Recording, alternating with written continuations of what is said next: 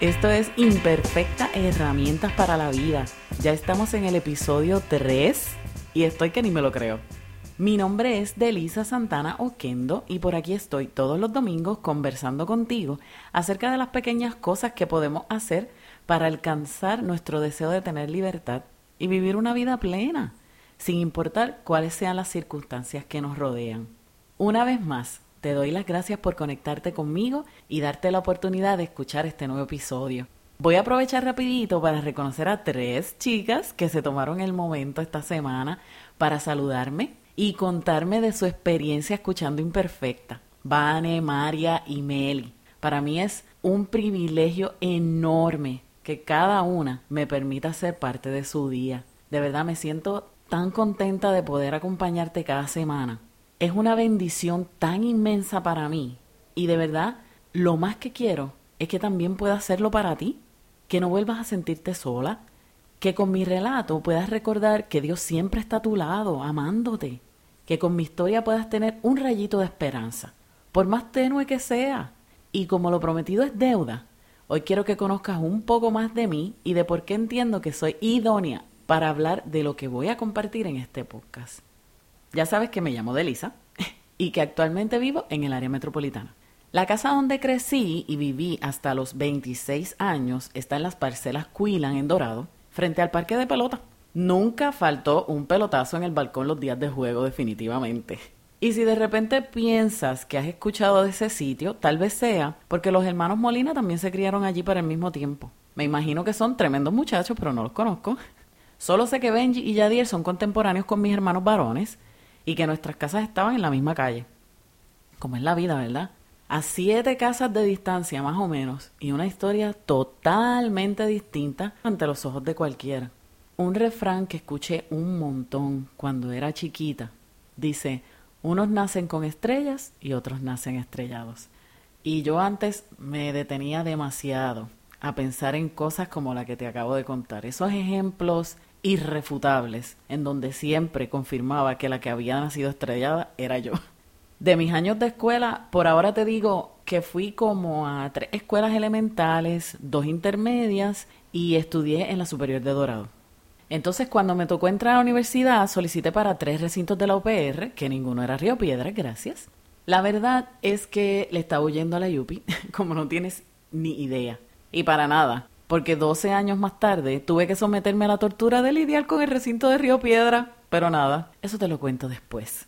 En donde fui admitida fue en Humacao, y aunque yo creía que había entrado a la facultad correctamente, la verdad fue que quien me ayudó en la escuela superior a llenar los papeles para la universidad como que desconocía los últimos cambios y la realidad era que si yo quería estudiar fotografía, debía entrar directamente al departamento de comunicaciones y no por artes en humanidades. Así que tuve que tomar cursos generales y esperar todo un año para poder reclasificarme y entrar a COMU.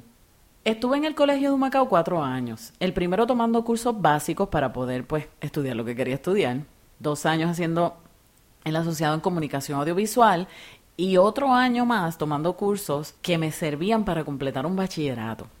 Por la razón que me quedé en Humacao es porque muchos en el departamento estábamos esperando con ansias la aprobación de un currículo de bachillerato que llevaba ya unos cuantos años, así como que por llegar, como pasa generalmente aquí en este país.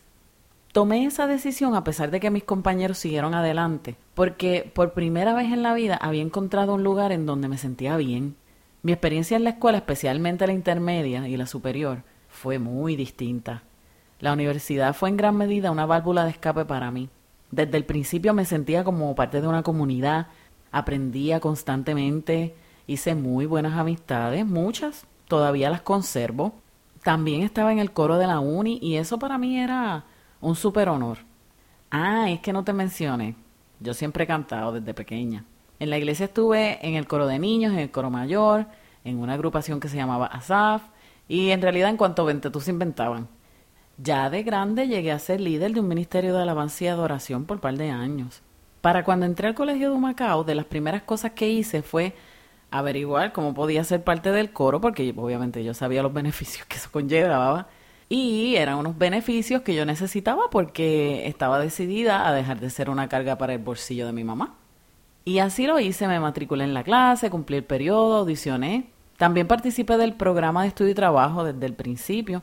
Adquirí mucha más experiencia de servicio al cliente en las oficinas administrativas durante ese primer año en la universidad, porque digo más porque ya yo había trabajado antes de entrar a la universidad. Pero en Humacao la mayor parte de mi experiencia de trabajo fue como asistente de producción en lo que en ese momento se le conocía como una radio experimental por internet. Ajá, así mismo. Se llama radio web. Se llama porque todavía existe. Y entre el 98 y el 99 comencé a ayudar al profesor Priñero, que era quien lo dirigía en aquel entonces. Allí hacía de todo. Cubría eventos, grababa, editaba, codificaba la cuestión, diseñaba la programación junto con el profe, buscaba estudiantes que me ayudaran en la redacción de noticias y pues también que me ayudaran preparando programación especial de música. Un saludito a Angie H.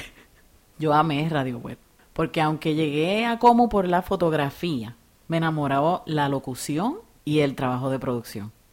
Y ahí estuve colaborando incluso después de graduada.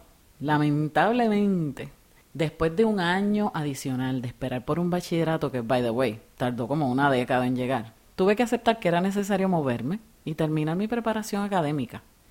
Por lo que, huyendo nuevamente de Río Piedras, me trasladé al CUTA, en el Colegio Universitario Tecnológico de Arecibo, ahora UPRA, fue que finalmente pude terminar mi bachillerato en comunicación teleradial. Tener que irme de Humacao fue un golpe bien duro para mí. Y pensándolo ahora como que me vuelve a dar sentimiento y todo. Allí había encontrado un hogar en donde me gustaba estar y me rehusaba dejarlo, a pesar de que en realidad las cosas habían cambiado un montón en el último año. Por eso, mientras estuve en Arecibo, mi actitud era más como que, mira, dime lo que hay que hacer, que yo me quiero ir de aquí, pero ya. De hecho, durante mi último año universitario ni siquiera me hospedé. Mi mente ya estaba puesta en lo que pudiera estar detrás del grado. Claro, porque no sabía que lo que me esperaba luego del diploma de bachillerato era un muy largo periodo de desempleo, que terminó en muchos años de trabajos temporeros, plazas administrativas y tantos otros puestos que no tenían nada que ver con lo que yo estudié.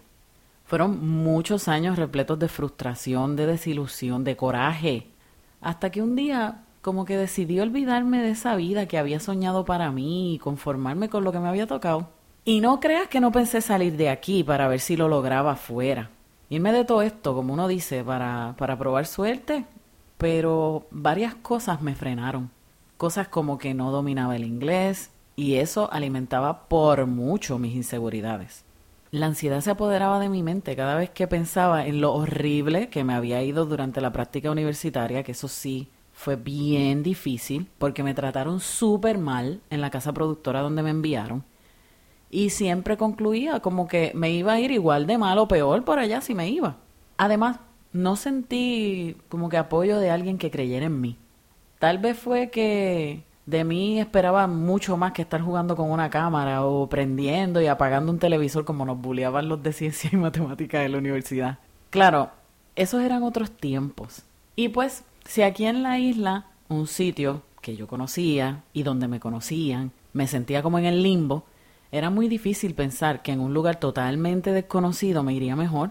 En aquel momento, eso en mi mente era imposible. Y pues nunca me fui. Lo que hice fue despegarme de todo, de todo lo que había sido una buena experiencia, unos buenos años de estudio y sobre todo de mis metas personales, para comenzar a vivir más frustrada y decepcionada que nunca.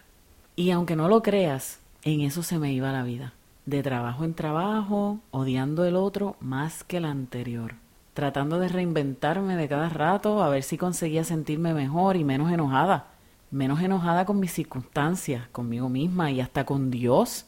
Pero después de mucho tiempo me cansé de sentirme enferma por tantas metas sin cumplir.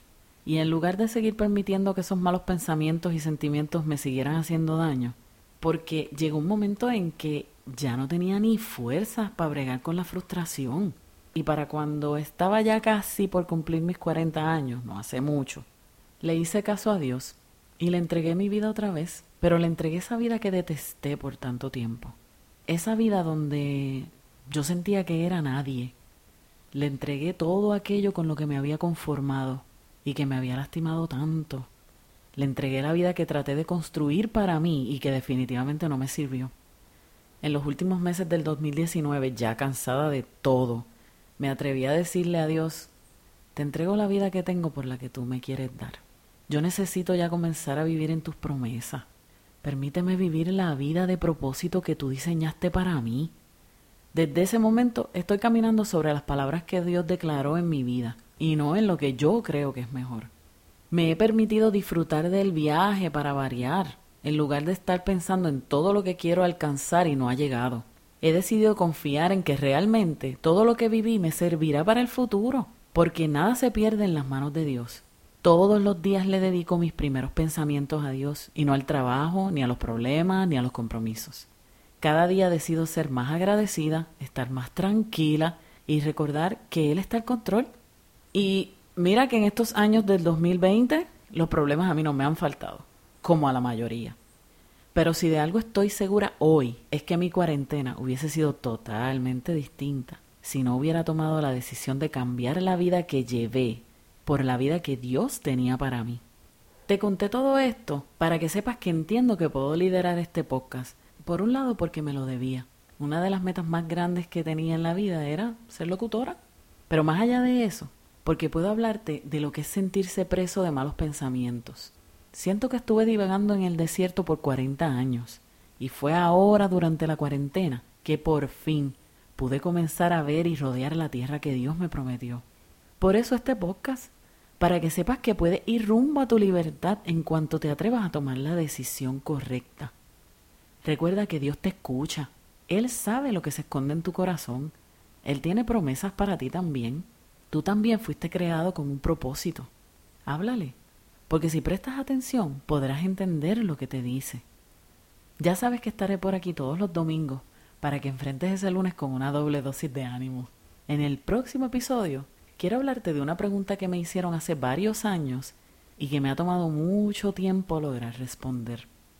Si quieres que discuta algún tema particular o si tienes alguna inquietud específica, si tienes preguntas, en confianza, escríbeme por email a imperfecta.pr.gmail.com. También me encuentras en Instagram, Facebook y Twitter como imperfecta.pr. Y si no puedes escribir en este momento todo lo que te estoy diciendo, tranquila, porque en las notas del episodio te dejo los enlaces de contacto. Si crees que más personas deben escuchar este mensaje de esperanza, comparte el episodio en tus redes y en tus chats. Y recuerda dejarme tu reseña en iTunes Gracias nuevamente por regalarme un ratito de tu tiempo. Hablamos el domingo. Cuídate mucho, ¿ok?